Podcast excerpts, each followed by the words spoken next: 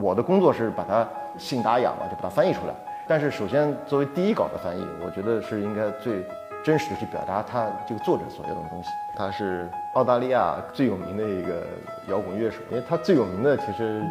就所谓的谋杀民谣嘛。其实不仅摇滚乐嘛，就是艺术这个东西实际上是带有叛逆的。好多音乐家其实是虽然看得很古怪，或者他表达的东西很古怪，但实际上他比正常的社会里面大部分人要健康的多。我觉得人性里面的弱点是很难战胜的，就是你很难说我战胜了我的弱点，或者是战胜了我的缺陷。可能性的就是你怎么和你的缺陷和你的呃人性中的弱点去和平的相处。二十岁的人，你就应该做二十岁该做的事情。每一代人就做每个时代的，就是你的年纪该做的事情，这挺好的。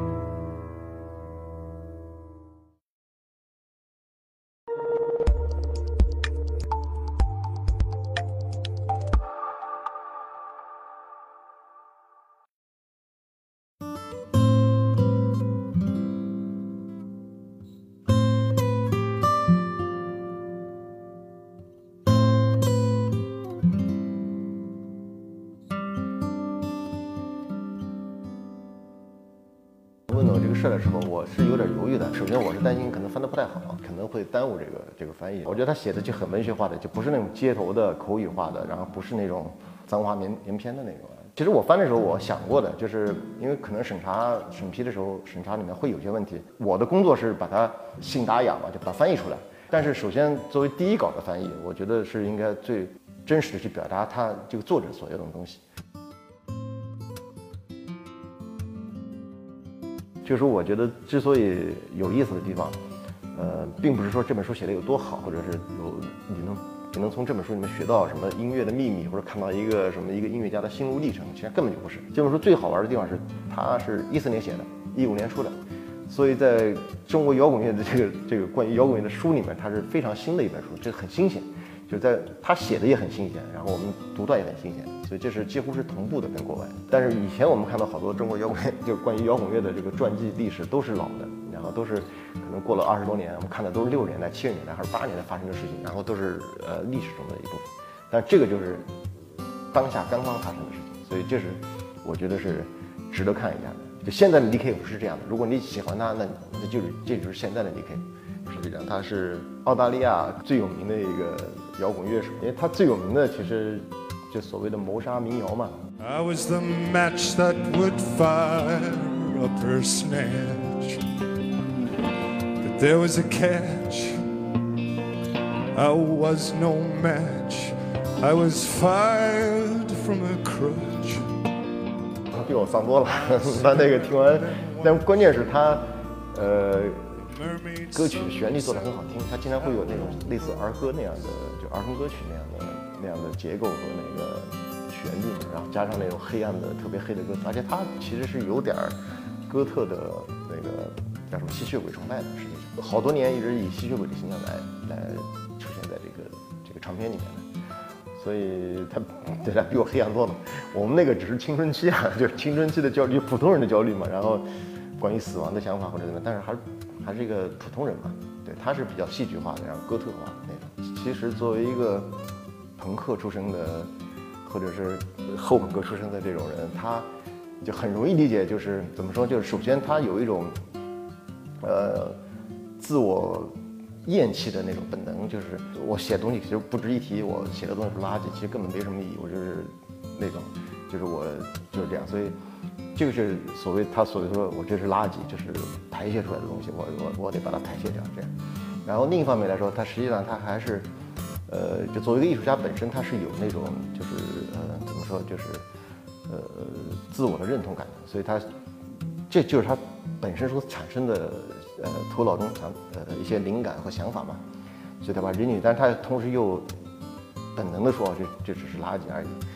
我很容易理解，这就是朋克嘛，就是才是朋克出身嘛。而且另外一点就是，我觉得也挺呃挺重要的，就是怎么说呢？就是说呃实际上呃从我个人的角度理解，就是我们很多就是。古怪的想法，或者是呃所谓别人在正常的社会来看所谓病态的，或者是异于常人的想法，实际上是呃需要把它排泄出去，然后自己会变得健康，然后自己会呃类似于自我治疗的这样的一个东西。所以有些想法念头，呃，不要害怕于把它写出来或者把它说出来。我觉得，呃，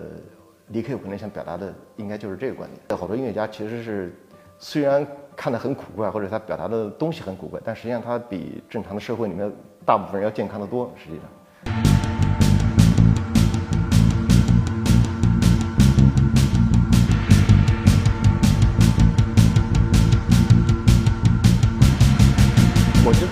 所有人创作可能都是一样的，就是你或多或少碰到一些阻力嘛，就是这些阻力其实是来源于，有些是来源于自己的，然后有些来源于呃其他的周围环境和社会压力，关键是怎么去解，怎么去解决这个、呃战胜也谈不上。其实，其实我觉得人性里面的弱点是很难战胜的，就是你很难说我战胜了我的弱点，或者是战胜了我的缺陷。我觉得最更可能性的就是你怎么和你的缺陷和你的呃人性中的弱点去和平的相处，然 后去了解它。巡演其实其实就是累，就是因为去的地方不一样，然后每一次巡演的季节不一样，时间不一样，然后路上遇到的事情不一样，所以心理上的负担其实也不太一样。第一次哦，第一次还挺触动的，因为零四年嘛，那个确实是，呃，之前没什么经验，而且呃也身边的没身边的乐队也几乎没有巡演过，然后也没有什么，反正也没看过什么国外的乐队的巡演的纪录片，所以实际上对巡演这个事情将会发生什么，或者是呃在这个路上会出现什么问题，实际上是呃已经算是考虑的挺多，但是其实还是不够多，就是你永远没法应付那种车上呃路上然后会出现的、呃、莫名其妙的怪的问题，所以。所以我记得那零四年几乎就是在解决问题，啊，现在就好多了，现在就几乎不会解决这个问题。一件乐器实际上是会改变一个人，就一个人，就从正常的人到一个病人，他实际上就是或者或者是一个病人从一到一个正常人，他实际上是一个乐器可以转换，一个把吉他可以转换的。现场，对，其实这个问题一直是，呃，我觉得可能也会困扰你，可以，我估计啊，我觉得可能会困扰所有的那种乐手，就是你永远没法看到自己的现场。而且每一个乐手可能最想看的是自己的现场，因为你，因为你永远不知道你会演的怎么样，也从台下这个角度看这个乐队的演出会是什么样的，你你永远是在台上的感觉，但是可能他肯定也想说我要，然跟后来看 DVD 什么看看纪录片不一样的，哎，就完全不一样，就是现场的感受是什么。我们其实演出的时候最重要的其实还是考虑我们自己，就是我们自己的音乐，然后我们在台上的感觉是什么样的，然后。呃，我们怎么去去怎么说，在就在那一瞬间去去表现这个歌，台下的观众是什么样的？实际上我们也就是瞟一眼而已，就他怎么样，我们也也无所谓。实际上，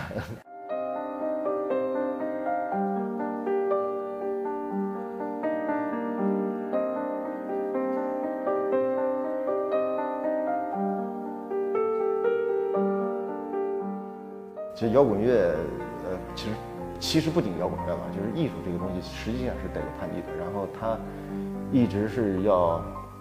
但是所谓的叛逆，不是说我呃那种毫无目的的，然后毫无理由的，然后就是莫名其妙的叛逆，而是可以这么说，就每一代人他实际上是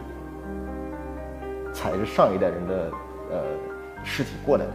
然后他也必然会被下一代人会踩下去，一代人一代人的更替中，然后去对这个世界和对这个宇宙有新的认知，啊，这其实其实就是一种反叛，就是。他要推翻前人所错误的东西，或者他觉得不对的东西，然后他要去创造自己的一个世界观、一个宇宙观，然后下一代人会觉得啊，你这个其实也还不太完全、不太完整，我们有新的宇宙观要出来。所以任何一个事物都是这样，就是人类本身就是他需要一代一代人去更替它，你很难去预言一个东西，就是预言摇滚乐会是什么样。但是我是觉得。摇滚乐其实本身也没那么重要了，就是它存不存在也好，它未来二十年说不定没有了，或者大家都不做不喜欢，其实不重要。重要的是，实际上是其实就是一种质疑的精神嘛，就是我们要去啊去独立思考。我觉得这其实是最重要的，就就是支撑每一代人，就摇滚乐历史里面的每一代人去做音乐的一个一个启发点，一个动机。嗯，下一代人如果不做摇滚乐，其实没关系。但是如果你还保持这个，比如独立思考也好，或者是质疑权威的这个这个态度也好，我觉得这个其实是比较重要的。就是这个这个东西影响到下一代人去做什么，其实，但是每一代人都有每一代人的精彩的东西，就是你错过了可以的，但是你千万不要错过你现在的这一代人，就是